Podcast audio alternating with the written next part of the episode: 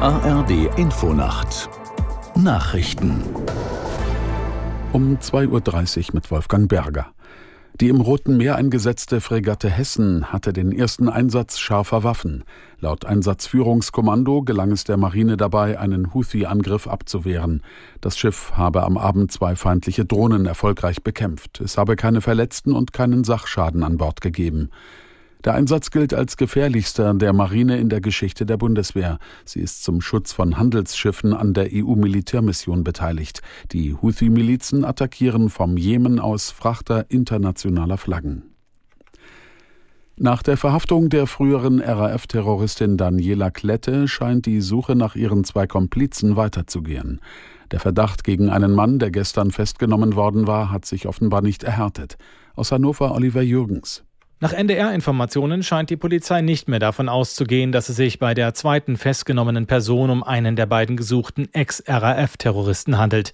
Die Ermittler hatten gestern mitgeteilt, dass sie nach der Festnahme von Daniela Klette einen Mann im Alter von Ernst Volker Staub und Burkhard Garweg aufgegriffen hatten. Daniela Klette sitzt inzwischen im niedersächsischen Fechter in Untersuchungshaft. Gegen sie bestanden mehrere Haftbefehle wegen versuchten Mordes und mehrere Raubüberfälle. Die Ampelkoalition hat sich auf eine Reform des Bundesausbildungsförderungsgesetzes BAföG verständigt. Wie Bundesbildungsministerin Stark-Watzinger von der FDP gegenüber dem ARD Hauptstadtstudio ankündigte, soll das Kabinett die Reform nächste Woche verabschieden. Aus Berlin Sarah Beham.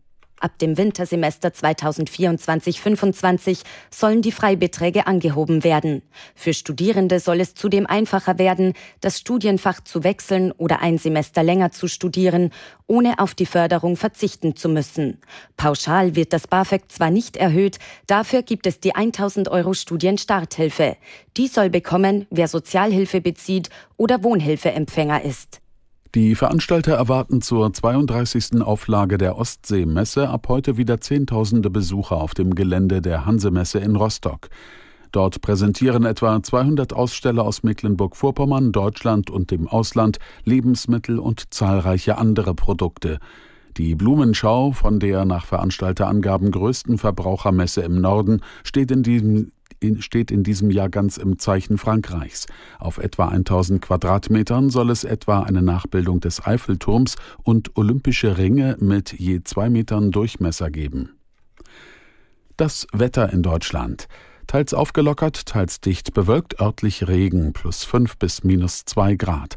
Tagsüber heiter bis wolkig, meist trocken 6 bis 12 Grad.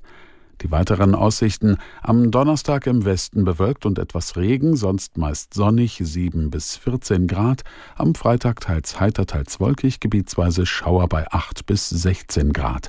Das waren die Nachrichten.